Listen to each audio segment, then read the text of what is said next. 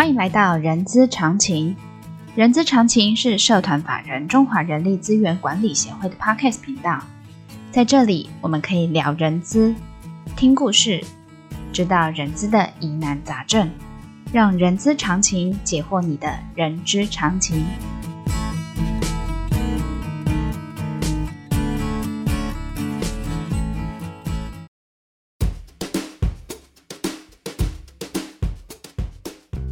各位听众朋友，大家健康平安哦！今天又来到了防疫特别节目。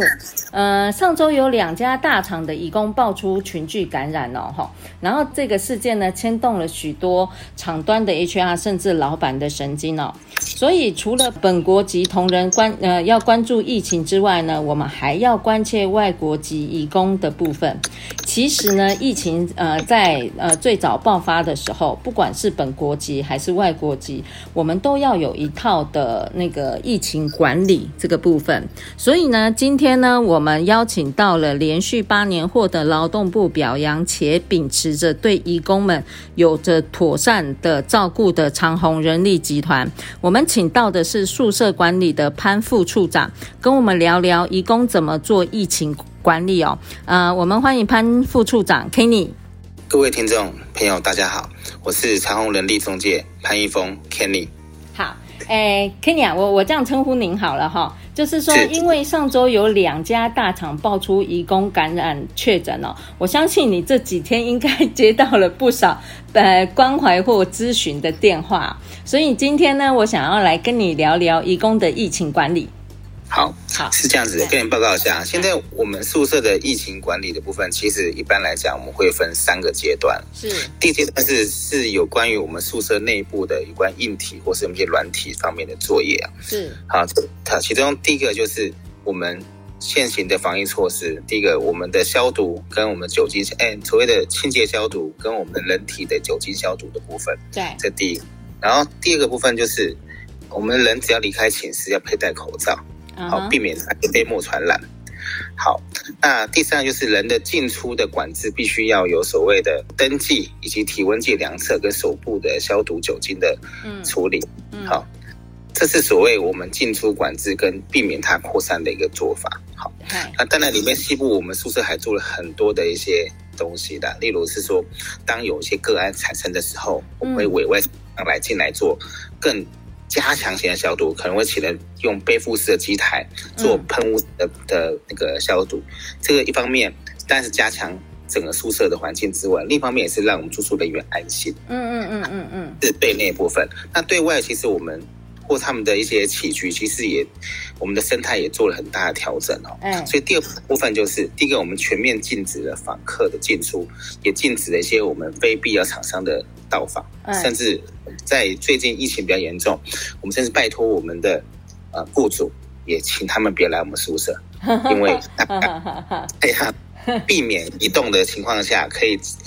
减少双方的风险哈。携带病毒的，降低携带病毒的风险哈。是，是的，他安心，我也安心。哎哎，也是哈。啊，所以但是生态不只是。雇主跟我们跟厂商啊，外劳的部分是影响最大的。我们的外劳移工的部分，其实我们从去年二月二十九号开始，我们在宿舍内部，我们提供原本很丰富的一些生活措施，例如健身房、教堂，好，甚至我们的一些咖啡机，好，还有所谓的一些餐厅的桌椅，好，我们的或是在会客区的沙发、嗯，电视这些设备，我们全部都收起来了，嗯，不是不给他用，而是我们希望既有这东西的。管制，让他们可以减少群聚的机会。嗯嗯嗯嗯嗯嗯。好，所以第二部分是我们第一部分是针对我们的环境、我们的周遭跟我们的互动方式做一些消毒、潇洒的动动作，来减少彼此传染的机会。那第二部分就是我们去调整了我们雇主、中介跟外劳我们三方的一个活动的生态，让这个生态的改变。好，减少所谓传染的风险。嗯，好，OK。那第三个部分呢，嗯、是最重要的是，万一还是发生了怎么办？对，第一个我们在前置作业，我们做了非常多的防疫宣导。防疫宣导包括说如何不被感染，以及怎样叫做被感染，被感染怎么办？哎，好，这三个东西是我们一直在在一而再再而三的宣导，包括政府每次只要有出一些足迹的个案，嗯，那都是好的个案宣导。我们目前都做到一案一宣导，哦、所以你看从、嗯、这个我们的宣传的频率是非常高的。是好，那防疫宣导部分，我们目前一般我们会分三个动作来做，一个是我们公告，最、嗯、最简单。第二是我们在每个大型宿舍有所谓的电子公布栏，我们用个五十寸或是四十八寸的电视，一不断播彩色轮播一些防疫资料。嗯，啊，第三第三个是我们公司有研发一个叫做长虹公司 APP 系统，请外劳安装，我们会及时推播最新的讯息，用四国语言推播到外劳手机。嗯，我们的一个一点去看最新的消息。好。甚至我们还有成立一些 F B A 社团，让他们去宣导。嗯、所以在第三阶段中，万一真的有不论有破，不论是有同业或是我们内部真的有一些可疑案件，或是已经确诊案例的时候，其实这里面的资讯灌输跟教育，我们刚才从去年到演练到现在，其实大家脑海里是很有很有印象。嗯，哎，所以也就是说，因为我知道贵公司在竹南那边也有一个宿舍嘛，哈，所以当。那个当然，那两大厂就是在那里啦。那所以也就是说，你们应该也是很紧张的去特别关注这些，然后做了这些相对应的一些应对嘛。是，应该说这些应对是我们从去年疫情开始到现在都一直在做的。嗯，但是确实因为那两大厂，应该像三大厂的一些。呃，意外发生的时候，我们也确实也做了更特别的东西。例如说，原本我们可能是自己的消毒的部分，嗯，我们特别花钱请专业厂商来现场全部的消毒。嗯，当我们下听到这消息的时候，我们五点就立刻全全宿舍的消毒完成，是而且是让特别挑我们的义工朋友要上班的时候让他们看到，为什么？要让他有信，要让他有信心。然后有信心，而且让他有感觉，就是说，对对，先前的那些宣导不是纸上谈兵，而且而且是是已经是真正真正真正发生的。对，虽然说那栋宿舍我们已经做到一天消毒三次，但我们还是额外的请厂商再额外加注一次，并且我们也是利用我们的广播系统，非常快速的跟大家说明一下发生什么事，嗯，哪些去，哪些店不能去，嗯，哪些人外出的时候，请你麻烦不要。往 往右往左转，请往右转之类的，我们就很细了。这么巨细靡遗，要跟他们讲不要往左转，往右转。对，因为这样子他们才知道什么。有时候要讲的比较具体一点，他们就照做就好了。就这样比较简单。那我觉得比较好方式，也是像最近我们在管制他们一些外出跟呃外出的一些次数跟方式哦。我觉得他们目前配合度都还蛮高的，嗯，还不错。哎，对，说到说到管制他们的，我我讲说管制他们的呃足迹这件事情，但他们的心理会受到影响。那他除了除了心理上受到影响之外，那他们的这些生活，我想这些应该是企业老板会特别关心的。比如说企业他们会呃，虽然他们的移工是没有呃没有这些症状，但是他们应该会紧张，然后又限制他们的。呃，外出，他嗯呃，在在我们的那个长虹这边，怎么去呃帮助企业去协调他们呃呃移工这些心情呢？呃，其实我觉得，因为我们义工朋友来自越南、来自菲律宾、来自泰国，他们原始的母国其实本来就很严重，也很严重，哎，对，应该那刚你讲去年的状况都比台湾还严重，所以他们其实他们已经知道。原本的国家多严重，嗯，是如何应变？他也知道国外惨状，呃，所以反而这次在进来的时候，当然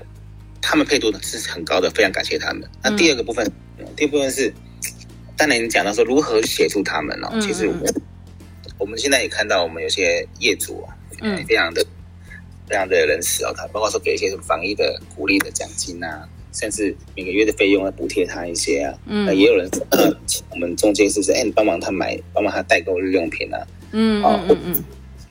可能公司本身没提款机的，甚至请我们中介帮忙提款之类的。其实我们都有在设想，根据每个公司的一些呃提出的一些想想法跟要求，我们来做一个协助的应应的措施。嗯嗯，那目前来看的话，我自己观察来到，我们外劳朋友他其实外出的次数。是非常非常明显降低的，这是很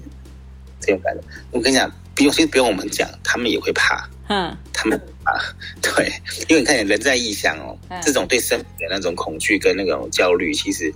是会压过一切的，要过你想要出去玩的那种心情的。对，然后哎，我不知道啊，就因为就我所印象中的很多义工都很喜欢在比如说放假的时候去聚集这件事情。那当然现在已经降低了，他们会不会改到宿舍去聚集啊？那我说明一下，其实聚集部分哦，假设像一般大家的刻板印象就是我们的菲律宾朋友很喜欢聚集。对，好，那他们聚集是什么样？就是在比如说你有些生日 party 啊，或是欢送的，或者是他们最重要就是宗教活动的聚集。嗯，那部分也在去年二月二十九号的时候，其实教会已经停止了一切大型活动的那个举办，所以他们没有集场所。那我宿舍的话，我也在讲过，去年二九二九开始，我们所有的聚集，他在宿舍里面内部可以聚集的场所，都被我们取消了。所以这部分，我想这部分我们已经尽可能的去做一些内外的管制，让他们不要这样子有产生群聚的状况，是这样子。那，有有我我我是比较想的比较夸张一点，就是说，虽然那些那个呃既定的那些聚集的场所取消了，他们会回到自己的房间呢、啊，呼朋引伴，然后。然后可能那射监也不知道。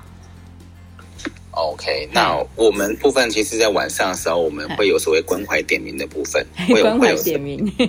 对，关怀点名，我们讲关怀点名，就是会去巡房，然后去看看他，哎，怎么样？是设备有没有坏掉啊？人在不在啊？各方面去巡视。嗯，那关怀部分，其实现在。呃，我们关怀部分不只是晚上，我们现在已经加强了，包括白天，哎，包括下午的巡巡视部分。但是因为其实外劳朋友他的作息很简单，比如他的夜班好，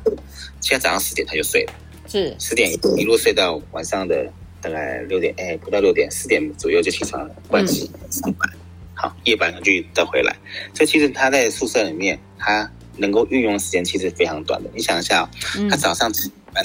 才下班，对。之后坐完车，坐车回到宿舍，可能已经八点十分了。嗯，但一要上班，所以他应该理论上洗澡、洗衣服，嗯，然后十四可能就是十点要入睡。因为你十点睡的话，你下午四点起床，差不多。嗯哼，起来因为他们习惯洗两次澡，哎，所以又又再洗一次澡，不然洗完吃个晚餐，然后准备六点搭车上班。其实你可以想到，他的时间点其实没有什么空间余裕，让他有很办法有去做所谓的聚集。记得对，没错。Uh huh, uh huh. OK，好，那这样子的话，像我今天看听到那个劳动力发展署有说宿舍降载的问题哦，您您对于这个降载的这个看法是怎么样？这个降载部分，他当然是希望是说我们宿舍的人，但内部的人数越少，空间越宽广是越好。对，那其实这个中间我是赞同的。嗯，那但我们公司在去年的时候也开始因为。呃，R B 分流的一个做法，就是所谓日夜班分流、分场分别。其实我们已经尽量让我们的本身的呃宿舍运用率已经降很多了。嗯，嗯，嗯，我对。那我们房间大概目前都没有什么全满的空间，大概就是有很充分的空间让他们做运用。那再就是因为我们从劳工劳动部从去年有规定，从每人面积三点二平公尺。升高到六，所以也变相的把他们的居住空间整个扩展扩大了。对，对好，嗯，所以我目前看起来，如果我们现在我们空间是够的情况下，我们也是尽量让他住的舒服一点，扩散一点，也不会是说一定要是要让房间住满这样。但 Kenya，我想跟你再聊一下，就是说，在刚开始爆发的时候，我记得的数字是七十七例，但我今天看起来的时候，已经升升高到一百多例了。所以也就是说，也就是说，呃，当然那个呃呃长虹这边有做了非常好的机制哦，但难呃，但是假呃呃，当然这个病毒当然是不会挑选哪一家公司或哪一家中介公司，对，那呃。这样子，它会影响到呃，老板对呃对呃对于呃产线不要断线哈。以你的这个经验啊，我们中介怎么可以呃呃在移工的这个部分怎么呃协助呃企业去做解决呢？其实一开始如果有可疑病可疑病例哦，比如说呃政府匡列的，或是我们自己逐机去做检视，因为我之前讲过，每一次逐机出现，我们都是自己会去。一案一案的去去追寻，对，在以前还是自联制的时候，我们就开始在做。那呃，我们公司的那总经理在去年的时候，我们就在全台湾我们设置了两两百五十间的套房，哎，提供移工做隔离使用。就是说，你当你不在入境的防疫隔离，或是你中间你是因为你可能可疑发烧，你可能有足迹重叠，或是你跟确诊者或是或是接触者有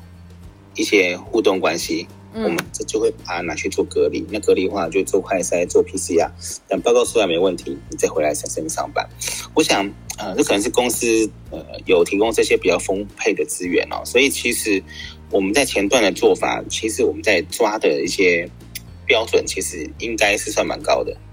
好，所以前面我们做了非常多次的送隔离，然后恢复隔那结呃结束隔离上班的动作。那当然，幸好到目前为止，我们都没有碰到任何一个确诊的病例。所有的送隔离的人选都只是就只是疑似是伪阳性。对，OK。所以也就是说，你们宁可从严，不可放过。对对对，这部分我们公司是老板是非常重视这一点。啊，因为现在 从去年到现在，已经一年，我们已经 keep 住这个数字，就是这个这个空房啊，这个。这这两百七间套房是额外承租的，不是变过的。等于是真的要拿，真的要有魄力，拿出一些一些成，拿出一些很大的成本去准备这些东西、这些物资。我想，我想应该是真的是切显现我们仓库人力在投入这方面的决心。确实啦，因为呃，刚才您说的那个两百七十五间。欸对，两百五十间。啊，两百五十间的呃的套房作为隔离的呃呃隔离的房间，我觉得这样子听我我刚才听起来，我觉得呃，我觉得真的是很不错哎，就是说另外又承租了两百五十间，然后只要是有疑似的呃感呃有疑似的那个移工，我们就送进去，然后做一一段的隔离之后。对，是这样子。嗯，解除解除紧急状态，再回到产线，这样子。对，没错，没错，是这样子。那最后一个就是我想要请教您哦，因为您在这边呃，在长虹，不管在长虹或者是在这个宿舍移工的宿舍管理，有没有什么具体的建议给我们 HR 朋友或者是我们的企业老板，做有效的落地执行移工朋友的疫情管理？我我想现在台湾的政策哦，针对那个从入境到离境或是一些紧急的应变措施，真的是都已经非常完善了。哎，其实我们到目前为止，我们是跟着跟着政府机关的一些指示，是我们就落。那呃，因为我们协那个配合厂商，其实电子业厂商或是各个老板，他们都是蛮大蛮大间的蛮大间的公司哦。是，其实他们这这边的配合度跟负责其实都很高。只会高于企业。那目前我看起来，我我我觉得是说，应应该是呃，我们在当我们在要求工厂呃宿舍端这边做调整的时候，不论是做分流或怎样的时候，嗯，其实就工厂端这边也是要搭配做一个分流的动作，这这才会有意义。比如说，我现在我日夜班或跟跟不同厂别，我分成不同栋的嗯分层嗯，那可能到了万一如果他到了工厂端还是会和在一起的话，那可能。就没有没什么意义了，没有用啊，因为货在一起啊，对，对，对，对啊，所以就是说，其实我们只看到我们宿舍端部分，工厂端部分其实我们比较看不到。啊、那那第二个就是，呃，如果有有有些公司可能是用了两家或三家以上中介的话，那就会可能造成是，那是不是不同家中介的做法会不会有一致？对，不一致的状况？嗯，对，那这就是我们我们会比较担心的。嗯嗯嗯，所以可能就是要请。请就是要请那个呃雇主要注意一下，说万一你的供应商的来源不是一家的时候，可能要看一下你的做法有没有水准一致。然后再第二就是看当下到底现在呃我们光看着宿舍端，看着在外劳那那部分，那到底他在工厂内部，他在本劳跟外劳的互动，或是在一些动动线，或者是他们的一些呃。在工作上有没有可能反而产生一些交叉感染的问题？这但我觉得会比较是重视的地方。嗯嗯，所以也就是说，Kenny，也就是说，我这样解读哦，也就是说，在宿舍端跟那个厂端的这个部分，其实也要有上下游的概念啦。就是说，呃，宿舍端，呃呃呃呃，应该是说宿舍端。呃做的防疫很完整了，回到厂端的这个部分，应该也要去承接这个，就是让那个呃那个防疫的管理也应该也呃应该也要呃确实去落实呃去做分，比如说去做分流啊，或者去做一些那个防止的一些做法，对吧？是，呃，应该说，其实我们宿舍宿舍人本来就是比较多，我们防疫做再多都不够，对，所以我们只能尽量拼命去做，嗯，对，那可能就是在雇主跟我们互相搭配的时候，可以互相搭配的流畅，甚至说，我觉得现在很重要是，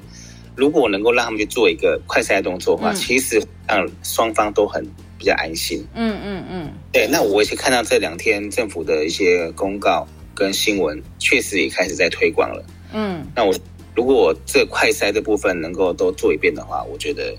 应该我对防疫会有很大的一个帮助，而且心也会安定了一半呐，哈，是的，是的，无论对他们本国劳工、对我们的移工、跟对我或对他们的老板，应该都会非常的。有安定的作用。对对对，好的，各位听众朋友啊，我们今天邀请了那个长虹人力集团的 Kenny 潘副处长，提供了他一些在宿舍管理以及怎么去管理的一些呃的经验的一些手法，希望可以给予 HR 朋友有有一些帮助的讯息哦。那最后呢，这边呢，若琳想要请呃听众朋友帮忙宣传的，请我们的义工朋友呢加入 Line@ at 的疑点点通哦，这个 Line@ 的移点通，大家可以上劳动力发展署上面下载，然后他们有呃，我刚才看了一下，有四国语言哦，可以让我们的移工朋友可以选择他们的国家的语言去做一些下载啊，然后这个呢，可以让我们的移工朋友能够随时掌握最新疫情的状况。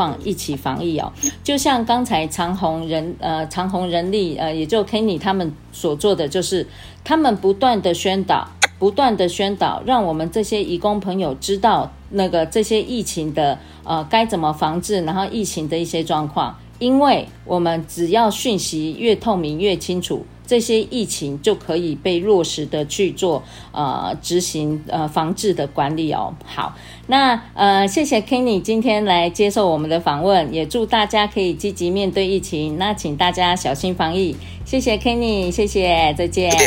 好，拜拜。